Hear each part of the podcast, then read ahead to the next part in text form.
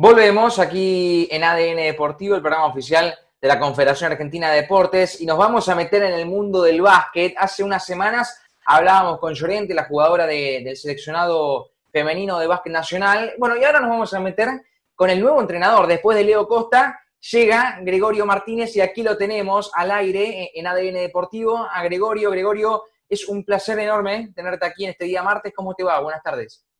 Buenas tardes, mucho gusto, sí, sí, para mí también es un placer enorme y, asumiendo esta nueva función. Bueno, días movidos, días revolucionados en la vida de Gregorio Martínez.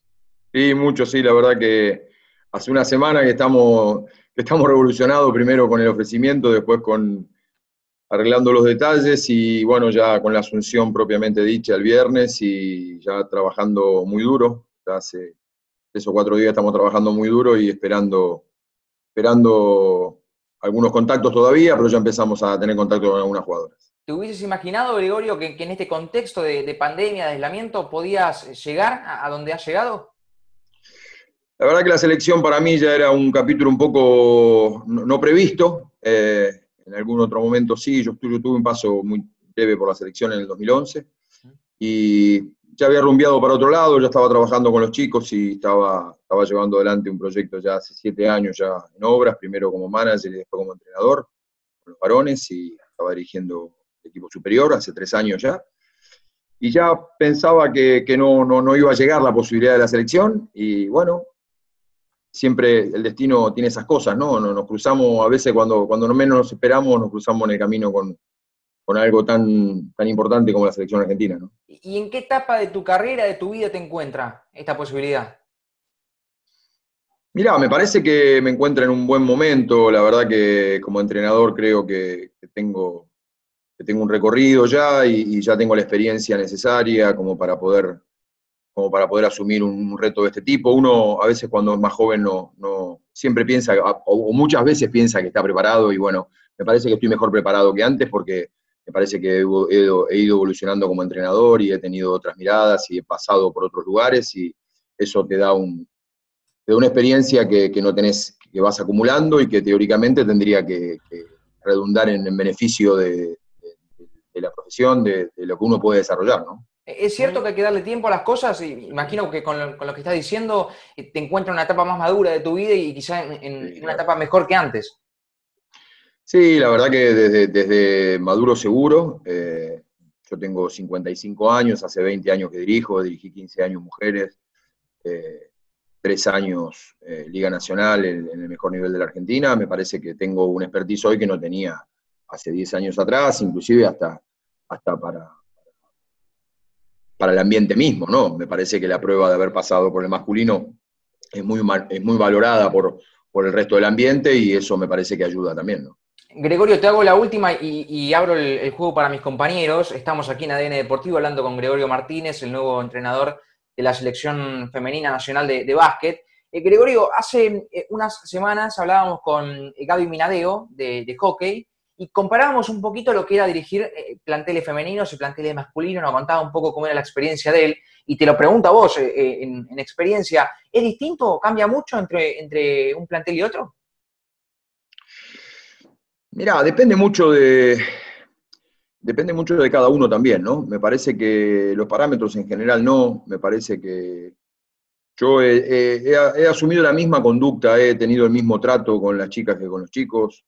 Eh, tengo, obviamente cada entrenador es un, mundo distinto, cada persona es un mundo distinto, obviamente, ¿no? Pero, pero la verdad que yo no, no, no, tuve diferencias en los tratos, la verdad que pude, pude desarrollar el mismo, el mismo sistema, no solo de juego, sino que también de, liderazgo o de, relacionamiento con mis jugadores.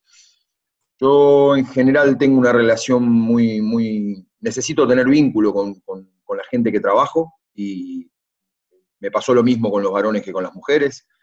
Eh, he desarrollado un vínculo con ellos y para mí es muy importante eso y la verdad que no me ha creado ningún tipo de inconveniente distinto a lo que me crearon las mujeres o sea, la verdad que no tuve que pasar ninguna cosa, eh, mi experiencia por el masculino no, significó eh, tener que cambiar eh, las cosas, ni, la dinámica de grupo, ni, el relacionamiento con, la gente. Me parece que termina siendo, terminan siendo seres humanos todos, terminamos siendo seres humanos todos, y la verdad que gracias a Dios hoy en ese sentido estamos, el trato es muy igualitario, ¿no? Yo ayer lo decía en una nota que, hace 40 años atrás, yo tengo 55, hace 40 años atrás, 30 años atrás, eh, una palabra subida de tono ante una chica por ahí era algo, o una mujer, ¿no? Era algo por ahí mal visto o eh, un símbolo de mala educación. Hoy en realidad no, no, sucede eso. La verdad que cuando yo tuve que discutir eh, con, varones o con mujeres lo hice de la misma manera, con el mismo énfasis. Y no, no, la verdad que en ese sentido no. Sí hay diferencias por ahí en el juego, pero, pero más, son más, más diferencias de nivel que de otra cosa. Vuelvo a decirte lo mismo, ayer en la nota decía lo mismo. Yo dirigí Liga A y dirigí femenino. La verdad que hay diferencia de nivel, sí, pero es la misma diferencia de nivel por ahí que hay entre dirigir Liga A y dirigir un equipo de Federación de Capital o dirigir un, equipo de Federal. Claramente los entrenadores sabemos que entre el Federal y la Liga A hay una diferencia de de velocidad de ejecución, de tamaño, de físico. Bueno, pasa lo mismo con las chicas, hay una diferencia, pero la verdad que no, no desde la dinámica del grupo, ni de la conducción, ni desde el relacionamiento con el jugador, me parece que es el mismo. No, he notado diferencia. ¿Cómo va Gregorio? Chita Ludueña te saluda. Buenas tardes. Hola, ¿cómo estás? Mucho gusto. Mucho gusto. Em, lo que te quería consultar más que nada tiene este, que ver con la diferencia entre dirigir un equipo y dirigir la selección. ¿Qué, cosas tiene que tener un seleccionador, un seleccionador a diferencia de un entrenador este, que está todos los días con su equipo? Mirá, yo no, no, tengo mucha experiencia en, selecciones. Yo dirigí eh, tres meses la selección argentina en el año 2011 ya, hace muchos años, y he dirigido algunas selecciones federativas, ¿sí? dirigí la selección de Capital Federal tres años de femenino, y hay diferencias sobre todo por el desarrollo del trabajo, ¿no? Eh, desarrollo de filosofía, tiempo de trabajo, donde uno puede afianzar el, sistema de juego, los sistemas, las dinámicas de grupo, eh, hasta los entrenamientos, ¿no?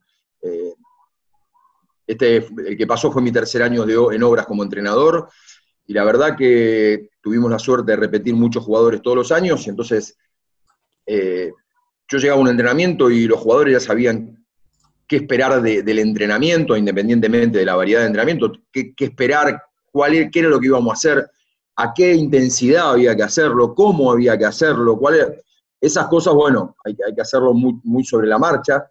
Por otro lado, también en la selección tenés la ventaja de, la calidad, teóricamente en la, selección vos tenés los mejores y como tenés los mejores tenés que, tenés que tenés que explicar menos o, vienen con un bagaje técnico por ahí teóricamente un poco distinto. Me parece que hay que desarrollar, hay que entrenar, hay que hacer todo en un tiempo muy reducido. Y en el caso nuestro vamos a tener que agudizar un poco el ingenio porque nosotros tenemos, yo terminé, hice una lista ahí de, jugadoras mayores, de 30 jugadoras y de U18 que tenemos que jugar ahora el clasificatorio del Mundial U19 en diciembre, también de 30 jugadoras. Va a haber poco tiempo para entrenar, por ahí con las chiquitas un poco más porque están en Argentina, pero de las 30, 30 y pico de jugadoras que yo seleccioné para el, para el seleccionado mayor, eh, hay 22 que juegan en el exterior. Por lo consiguiente, va a haber que agudizar el ingenio, como tener poco tiempo para entrenar, y como ustedes son jóvenes igual, pero como decía Bilardo en, en los años 90 o en los años 80 y pico, decía, que tenía que, tiraba del centro Burruchaga en España y, cabeceaba Ruggeri en Italia. Había que usar el ingenio para poder entrenar porque no, lo podíamos juntar, ¿viste? Para cortar la distancia. Claro, veremos, veremos cómo hacemos para, poder, para poder eh, acortar esos tiempos que tenemos de preparación para poder ir ganándole tiempo al tiempo lo más posible. Bueno, Gregorio, eh, muy buenas tardes. Te saluda Santiago Caruso. De ya un placer tenerte en ADN Deportivo, eh, así que te, agradecemos eh, la presencia. Yo te quiero preguntar eh, si en la charla con los dirigentes, que, imagino habrás tenido una antes de, o cuando te ofrecieron el cargo o antes de aceptarlo, ¿te sedujo el proyecto o a la selección argentina es difícil decirle que no? De todo un poco. Yo tengo una ventaja. el, presidente de la confederación hoy era presidente de obras, trabajó conmigo mejor dicho, yo trabajé con él siete años, fui cuatro años manager de obras y tres años de, como entrenador. Por lo consiguiente nos conocemos mucho, eh, tenemos una, relación muy clara y, somos, eh, somos amigos. La verdad que yo soy amigo del entrenador, del presidente de la confederación. Eh, no creo que me haya elegido por eso, sinceramente. Me parece que, no me eligió porque soy amigo, tiene muchos más amigos y sin embargo no son entrenadores de la selección. Es muy difícil decirle que no a la selección, pero también el proyecto es muy seductor. Eh, sé cómo trabaja él, por lo consiguiente también es una ventaja. Eh, él sabe cómo trabajo yo, también es una ventaja. Y tuvimos varias charlas, no solo con él, también con el director deportivo, con Andrés Pelusi, con el cual no trabajé hasta ahora, pero lo conocía de, la liga, ¿sí? fue manager de varios equipos de liga y teníamos, teníamos relación de antes. Nos pusimos de acuerdo, te diría que bastante rápido, porque me parece que hay conocimiento mutuo, por lo consciente eso facilita mucho los caminos, ¿no? O sea, me parece que Fabián sabe qué me puede pedir, yo sé qué le puedo pedir a Fabián y sabe cuáles son, qué lo que, era, él sabía qué, qué, iba a pedir yo, porque trabajamos mucho, mucho tiempo juntos y qué era lo que me iba a seducir a mí, la verdad que me sedujo.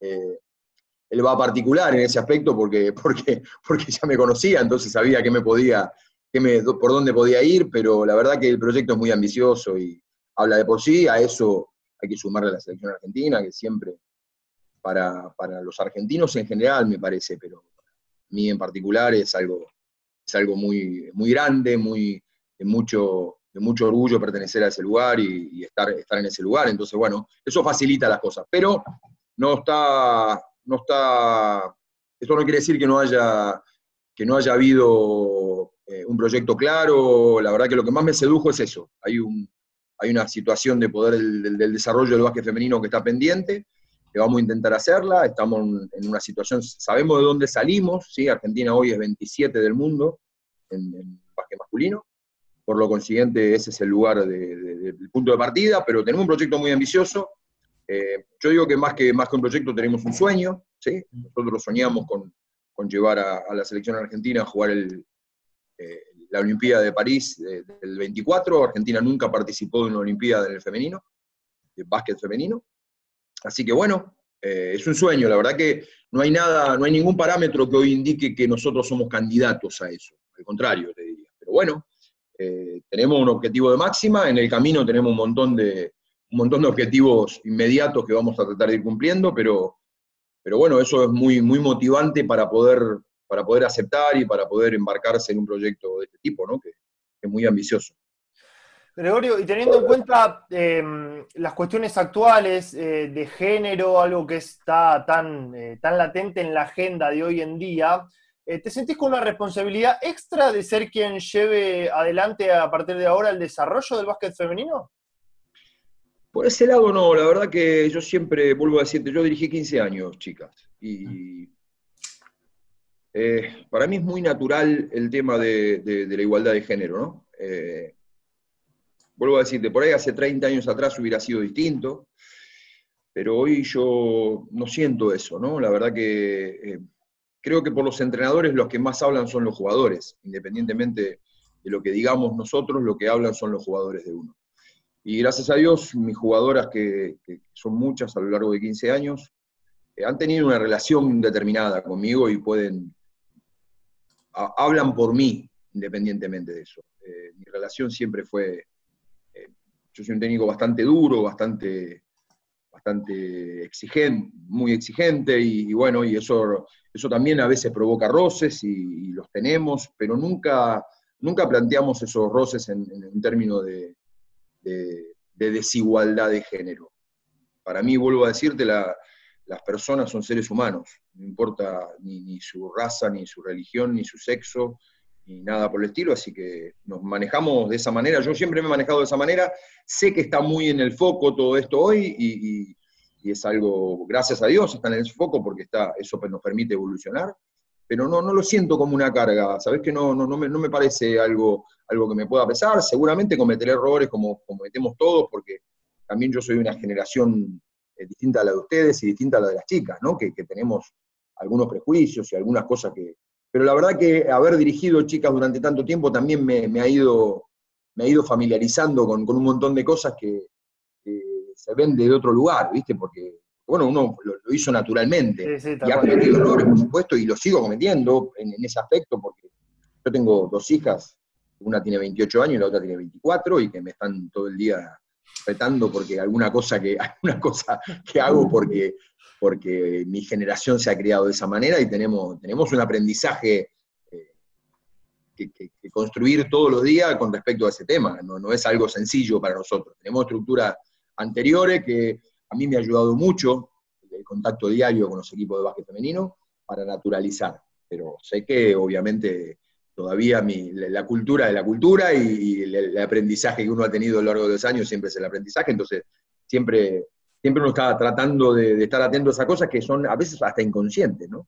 Absolutamente hasta inconscientes, que uno los hace por, por, costumbre y, nos también. Pero bueno, trataremos de corregirlas siempre sabiendo de que no hay mala fe en esto, ¿no? Esto, esto es lo más importante, me parece que termina siendo eso. Y a raíz de, estos últimos episodios eh, que tomaron mayor repercusión con respecto de, las gigantes, bueno, ellas eh, reclamaban una cierta profesionalización por ahí de, su área, eh, también lo, que sucedió en, los Panamericanos con el tema de la ropa. ¿Cuáles fueron las inquietudes que te plantearon las chicas una vez que asumiste? No, no hablamos mucho de eso todavía. La verdad que yo estoy, no, no empeñado, pero sí, para mí lo que pasó, pasó. Tenemos que dar vuelta a la página capitalizar los errores que se han cometido y, ponerlos sobre la mesa y tratar de corregirlos y, llegar a un, punto en el cual, bueno, a partir de acá esto es así, porque es donde yo me puedo hacer responsable, no, no puedo hacerme responsable de lo anterior. Lo de las camisetas fue lamentable, la verdad que. Eh, yo te decía que hace tres años que dijo básquet masculino, pero mi vínculo, yo vengo de ahí, vengo del básquet femenino y el día que pasó eso, la verdad que no, también como argentino, como hombre del básquet, no me quiero ni imaginar. Mirá, como argentino, como hombre del básquet y como hombre, hombre del básquet femenino. lo mío era, era, por triplicado, ¿sí? Eh, me dolió muchísimo, la verdad que eh, inentendible. Una cosa que, cuesta, cuesta entenderlo cuando cuando tenemos la generación dorada al lado, ¿no? O sea, ah. eh, eh, eso agrava mucho la situación, ¿no? Agrava mucho la situación eso, que, las chicas no tuvieran un utilero con ellas en, Lima, la verdad que... Eh, yo digo que, a ver, siempre cuando pasan estas cosas hay que capitalizar, ¿viste? Y, y la verdad que el hecho en sí es que hay alguien que se olvidó las camisetas o se equivocó de camiseta. Lo que habría que preguntarse es que, qué hubiera pasado si no se hubiera equivocado de camiseta. La situación era la misma. Estaban sin utilero igual. Claro.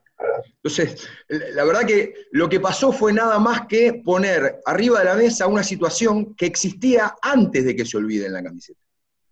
Yo, yo, digo que, eh, cuatro días antes eh, eh, el masculino había tenido la medalla de oro en ese mismo torneo y yo les invito a ver la foto de la medalla de oro. No entran en la, foto, la cantidad de gente afectada al plantel. No entran en la foto. Gracias a Dios, con justicia, eh, absolutamente merecido, porque no estoy, no estoy cuestionando eso, digo.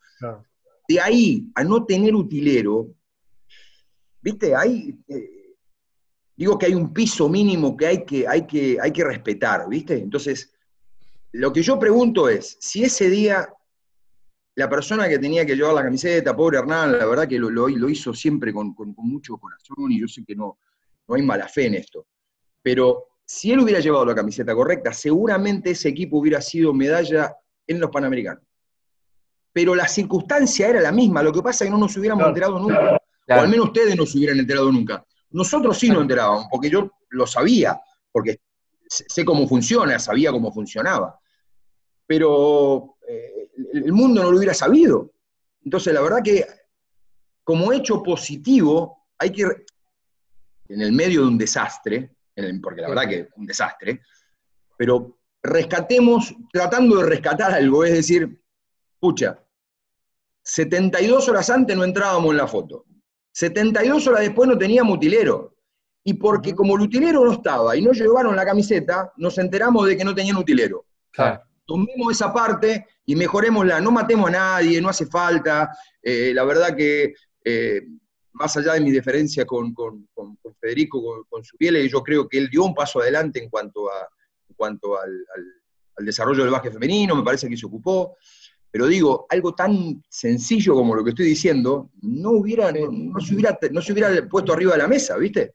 Entonces, bueno. En definitiva, lo que, lo, que queda, Gregorio, es la experiencia, justamente, de saber qué es lo que, qué es lo que pasa para no volver a repetirlo, básicamente. Pero la verdad que, bueno, esto nos pasa mucho a los argentinos. La verdad que lo, no fue la primera vez que pasó que fueron sin utilero. No fue la primera vez. Lo que pasa es que fue la primera vez que la, primera vez que quedamos expuestos. La primera vez que nos, que nos equivocamos de camiseta. ¿Está? Entonces, ese día nos enteramos todo que el, el seleccionado femenino de básquet no tenía utilero. ¿Está bien? Entonces, digo, yo digo que la queja hay que hacerla antes siempre, ¿viste? Yo, 48 horas antes del torneo, hay declaraciones del equipo agradeciéndole a la Confederación por el trato que estaban recibiendo. Y en ese mismo momento estaban sin utilero. O sea, ¿se entiende lo que digo? O sea, sí, sí, sí, sí, a veces me parece el síndrome de Estocolmo esto, ¿viste? Ah. Porque, porque vos estás saliendo en los medios a decir gracias a la Confederación por lo que me da, y 48 horas después no lleva la camiseta, pero no lleva la camiseta porque se equivocó el utilero. No, no lleva la camiseta porque no tenía su utilero. ¿Y qué estabas agradeciendo 48 horas antes? Claro. A ver, no estoy, no estoy culpando, estoy diciendo, mira vos hasta cuál era el punto en el cual 48 horas antes estábamos agradeciendo el trato de la Confederación, en el momento que estábamos agradeciendo, estábamos, estábamos agradeciendo no tener utilero. ¿Se entiende? Entonces. Sí, incluso, incluso se naturalizan ciertas cosas también en la ah, práctica. bueno, a eso me refiero, a eso me refiero, ¿me entendés? O sea, caímos en la cuenta que, lo que pasó no pasó porque se equivocó alguien, sino porque no teníamos el personal mínimo que debe tener una delegación. ¿Estamos de acuerdo? Entonces, bueno, ahora, 48 horas antes no nos habíamos dado cuenta de eso. Pero no que no se habían dado cuenta ustedes, no se habían dado cuenta los que estaban adentro. Porque si vos salís a agradecer que, a, la Confederación por el apoyo recibido y no tenés utilero porque hay algo que no está funcionando, o sea, algo que, vos no te das cuenta que está pasando, ¿me entendés? Bueno, estas cosas que hay que tratar de capitalizarlas, decir, bueno, en el medio de este desastre, porque fue una vergüenza para el deporte argentino, esta es la verdad, fue una vergüenza para el deporte argentino, pasó esto. ¿Qué es lo que pasó? Y bueno, está pasando, arriba de la mesa aparece algo que no estábamos viendo. No estábamos viendo vuelvo a decirte, no, es que no estaban viendo ustedes, no estamos viendo nosotros. Digo, nosotros porque me, incluyo dentro del baje femenino, no, no estamos viéndolo. Gregorio, te, consulto por tus equipos, en particular por los femeninos. Sabes que el otro día leía una nota, eh, cuando bueno, pactamos la entrevista y demás, uno empieza a preparar algo, eh, y una de las notas eh, caracterizaba a tus equipos femeninos como aviones con feroces mandíbulas, porque atacaban cuando, volaban cuando atacaban eh, y cuando defendían mordían. ¿Es cierto esto? No, tratamos nosotros, vuelvo a decirte lo que te dije con respecto a los varones y las mujeres. Cuando yo empecé a dirigir el equipo de varones, lo, agarro en un momento muy difícil de obras, eh, donde el equipo había tenido un, mal Super 20, había salido último en el primer torneo, bueno, como sucede en estos casos, ¿no? los cambios de entrenadores en el medio del barco se producen porque hay, hay crisis, ¿viste? Y la verdad que yo me junté con mi cuerpo técnico, que era el que estaba en obras, yo no, no, llevé nadie de afuera, yo asumí como entrenador con el mismo cuerpo técnico que estaba, en cuanto a los demás asistentes y el preparador físico. Dije, miren, yo sé hacer esto, así que yo voy a hacer esto, vamos por este lado.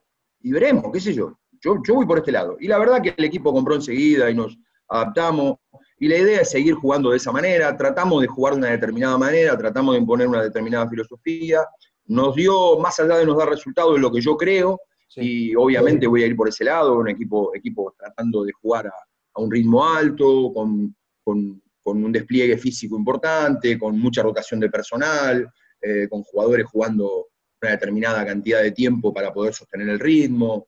Bueno, eh, en general, las jugadoras de la selección, varias fueron jugadoras mías hace ya, cuando, eran, cuando yo era joven y ellas eran más jóvenes todavía, eh, me conocen bastante y, saben cómo jugamos, pero bueno, sí, hay una característica, los entrenadores tenemos una impronta de, cómo nos gusta que nos jueguen los equipos y bueno, vamos a tratar de imponerla. Eh, me parece que puede llevar un poco más de tiempo por el tema que te digo, no tenés el equipo todos los días y no podés eh, inculcar esa, ese método de trabajo que lleva a instalar una filosofía, lleva un determinado tiempo y vamos a tratar de, acortarlo, pero bueno, la idea es seguir ir jugando de una manera determinada. Gregorio, ¿cómo te llevas con la virtualidad? Porque es un paradigma nuevo dentro de lo que es este. Hola, no te escuché bien. La virtualidad, tener que estar con entrenando con Zoom, este, valiéndote de dispositivos virtuales, toda esta cuestión que llegó para, para, quedarse, claramente, ¿no? Sí, la verdad que estamos, eh, nosotros en obras cuando nos agarró la pandemia seguimos entrenando hasta junio casi, eh, dos turnos por día. Eh, hacíamos lo que podíamos hacer, muchos chicos viviendo en departamento, por lo consiguiente no podíamos hacer mucho más que lo que podíamos hacer. eran trabajos con balón, en fin, manejo de balón y ese tipo de cosas. Pero bueno, hay que ingeniársela, ¿no? Es, es todo, todo un aprendizaje para, para, para, los entrenadores, para los jugadores, para los profes, para los kinesiólogos, sí, me parece que hay que aprovechar estos tiempos para trabajar mucho el tema de prevención de lesiones, de fortalecimiento físicos, no únicamente en la parte física atlética en cuanto a la, la condición física, sino también en prevención de lesiones, todo ese tema, todo ese tema trabajamos mucho con obras y bueno, vamos a empezar estamos empezando a trabajar, sobre todo con, con la U18 ya, ya estamos en contacto, estamos, hicimos un plan de trabajo para poder aprovechar todo este tiempo que, no tenemos mucho, entonces eh, la idea es poder durante todo agosto poder entrenarlas de esa manera, ya tenemos dividido los grupos y estamos, estamos trabajando ya fuertemente en, en el acondicionamiento físico y también en el acondicionamiento técnico para cuando vuelva a la situación no tener que hacer un acondicionamiento, sino ya poder realmente poder empezar a entrenar eh, con una condición física, técnica y, que nos permita poder desarrollar el trabajo y no tener que hacer un reentré tan prolongado, ¿viste? Porque cuando la selección tiene poco tiempo y bueno, tenés una semana, tenés una semana de concentración, abre la pandemia, tenés una semana de concentración, y la verdad que no, no quisiera usar esa semana para poder hacer un acondicionamiento físico para la próxima concentración poder entrenar, sino ya poder llegar lo mejor posible a ese, a ese momento. Gregorio, ¿tu preocupación está en el tema de, las lesiones o en la falta de timing? Porque obviamente vos, eh, la falta de timing jugar, también tenés eso. La falta de timing es casi imposible, te diría, poder compensarla. Pero cuando vos llegás bien físicamente, también ese timing, podés, a ver, si vos llegás al, momento de la concentración o de los entrenamientos eh, en cancha directamente, con una buena preparación física vas a tener un problema de timing. Pero si llegás mal físicamente, vas a tener un problema físico y de timing. Entonces, bueno, ese, me parece que el tema del timing, el juego propiamente dicho, del contacto físico, no lo vas a tener. Este es un deporte de contacto, por lo consiguiente, no es lo mismo entrenar sin contacto que con contacto. Quizás en otros deportes puede hacer mejor, no sé, estoy pensando en voz alta y por ahí digo una barbaridad, pero en el vóley, donde no hay contacto físico, hay muchas cosas que se pueden entrenar también se entrenan muchas cosas, pero después hay alguien que te choca, te empuja, corre más, fuerte, más rápido que vos, salta más que vos, eh, hay contacto físico, y eso es irreemplazable, ¿no? Eso no, se puede, no se puede obviar. Gregorio, ¿ya tuviste alguna de las chicas que están en la selección nacional? ¿Las conoces de, algún equipo? Sí, a muchas, las tuve a muchas en Unión Florida, sí. las tuve algunas en la selección de Capital Federal, pero más que nada las tuve mucho en Unión Florida, Melissa la recluté, la reclutamos con 16 años, a Fioroto con 16 años, a Cabrera con 16 años. Eh, tuve todas esas jugadoras, fueron jugadoras de, Unión Florida, que las conozco de, que eran muy chiquititas. Sí, prácticamente, eh, no digo que las criamos, pero basquetbolísticamente, digamos, eh, tuvieron un desarrollo muy importante en el club. Sí, la, dirigí, la dirigí tres o cuatro años cada una. ¿La base está Gregorio o están viendo por ahí también de ampliar el panorama? La verdad que la base, hay, hay, un grupo de jugadoras que me parece que tiene, tiene, una buena oportunidad el año que viene, una camada de jugadoras que, es la camada medalla de bronce en Tailandia, de juveniles. Esa, esa camada tiene entre 28, 27 y 29 años. Me parece que esa camada tiene una, buena chance ahora en, mayo con el sudamericano clasificatorio para la AmeriCup eh, porque si esa camada clasifica al Mundial 22, me parece que todavía está en carrera, entonces me parece que son jugadoras reconocidas. Esa camada eh, es la de camada de Urani, de Santana, de González, de esas jugadoras.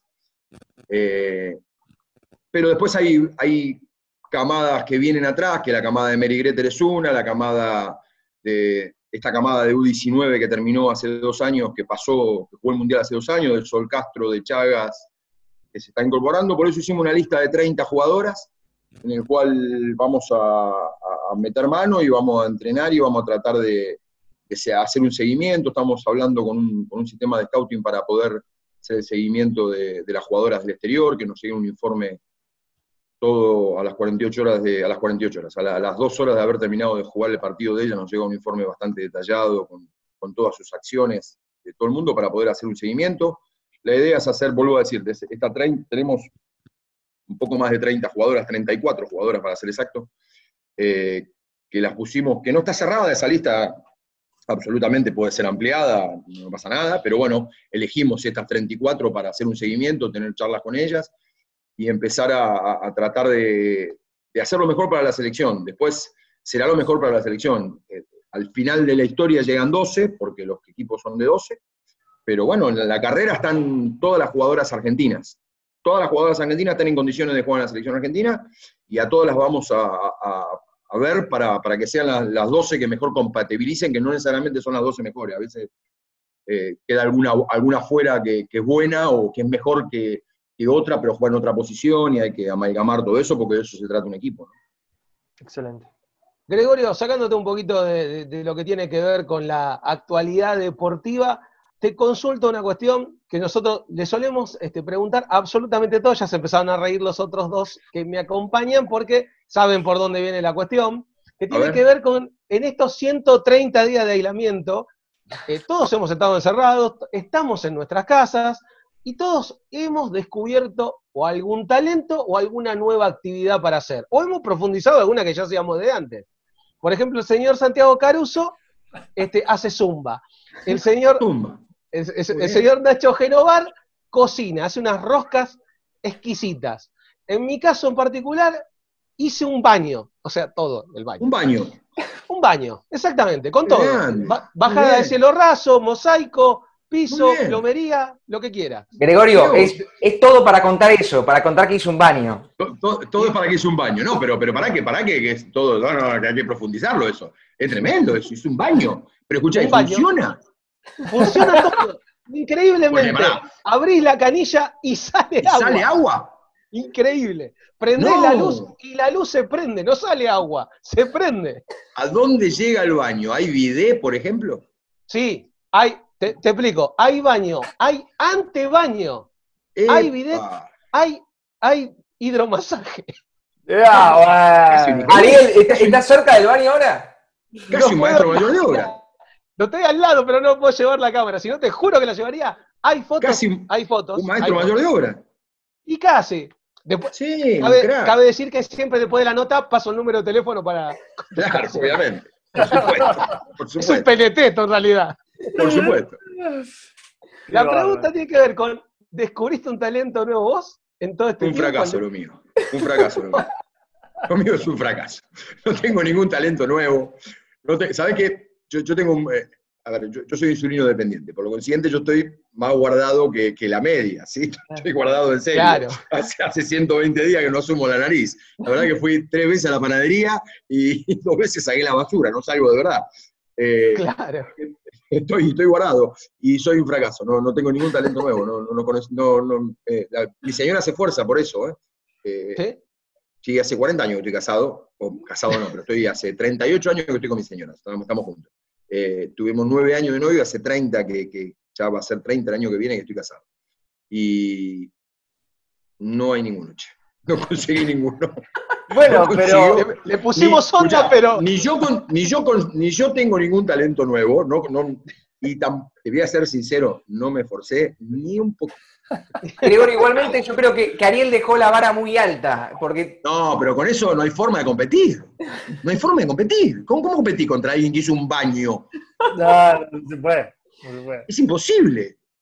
No, y, hay, y, hay prueba de esto, ya arranqué con un piso flotante también. No, no, no, no, pero bueno. Es Ariel el constructor. Un crack, un crack. Pero yo creo que eh, haber sido designado eh, seleccionador nacional, bueno, por no, no habrás encontrado un talento, pero no, bueno, cosa ha sucedido, ¿no? Bueno, sí, sí. sí. Por, si querés hacemos un cambio, vos venís a hacer el baño y yo me voy a entrenar a la selección. No hay ninguna chance de que salga agua de una canilla, no hay ninguna chance de nada de eso conmigo, ¿no? Una cosa. Es más, no, ni, ni siquiera me imagino cómo puede, como, ¿por dónde empiezo por el baño? Tendría que pensar ¿Para qué entro al baño primero y después digo, a ver, cómo funciona? Todo lo demás después. no, no, soy muy malo haciendo esas cosas. Gregorio, eh, enormemente agradecido por la nota, la hemos pasado muy bien. Éxitos, muchos éxitos para lo que viene. Aquí estaremos para difundir eh, todas las actividades y, bueno, el, día a día del básquet femenino. Bueno, muchísimas gracias, gracias por la nota, un placer, ¿sí? Y a las órdenes para lo que necesiten. Un abrazo enorme.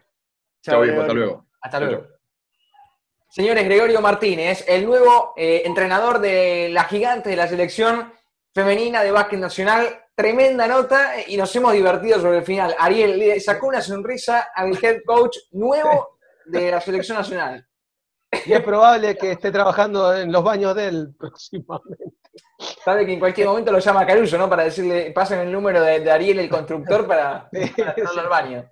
la verdad, muy, muy, muy, muy entretenida, con mucho concepto. Este, cuando hubo que hablar del deporte, muy bien, el cierre, bueno, ni hablar, pero este, muy claro, eh, sabiendo este, puntualizar lo bueno, sabiendo puntualizar lo malo, también tiene un cuadro de situación, a ver si coincidimos con esto, Santi. Clarísimo.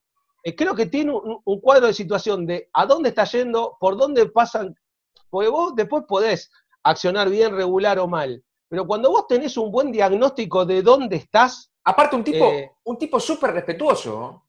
Sí, sí, sí, por, eso te digo, tiene muy claro todo, e, entendiendo desde un modo constructivo, inclusive cuando tenés que puntualizar alguna crítica, pero cuando vos tenés el balance bien armado, vos sabés dónde estás, sabés qué terreno estás pisando, no te digo que tenés medio camino recorrido, pero tenés mucha menos chance de poder fallar que alguien que no hizo ese diagnóstico. Sí, es para celebrar que estos cargos de jerarquía estén ocupados eh, por gente con las cosas tan claras, como, como al menos nos demostró Gregorio Martínez en esta charla. Bien, la entrevista del día, Gregorio Martínez, entrenador de las Gigantes, aquí ha pasado por ADN Deportivo. Hacemos una pausa cortita y se nos viene nuestro compañero, nuestro amigo Rodrigo Dascal, aquí al aire en Radio Argentina. Pausa, pausa y seguimos.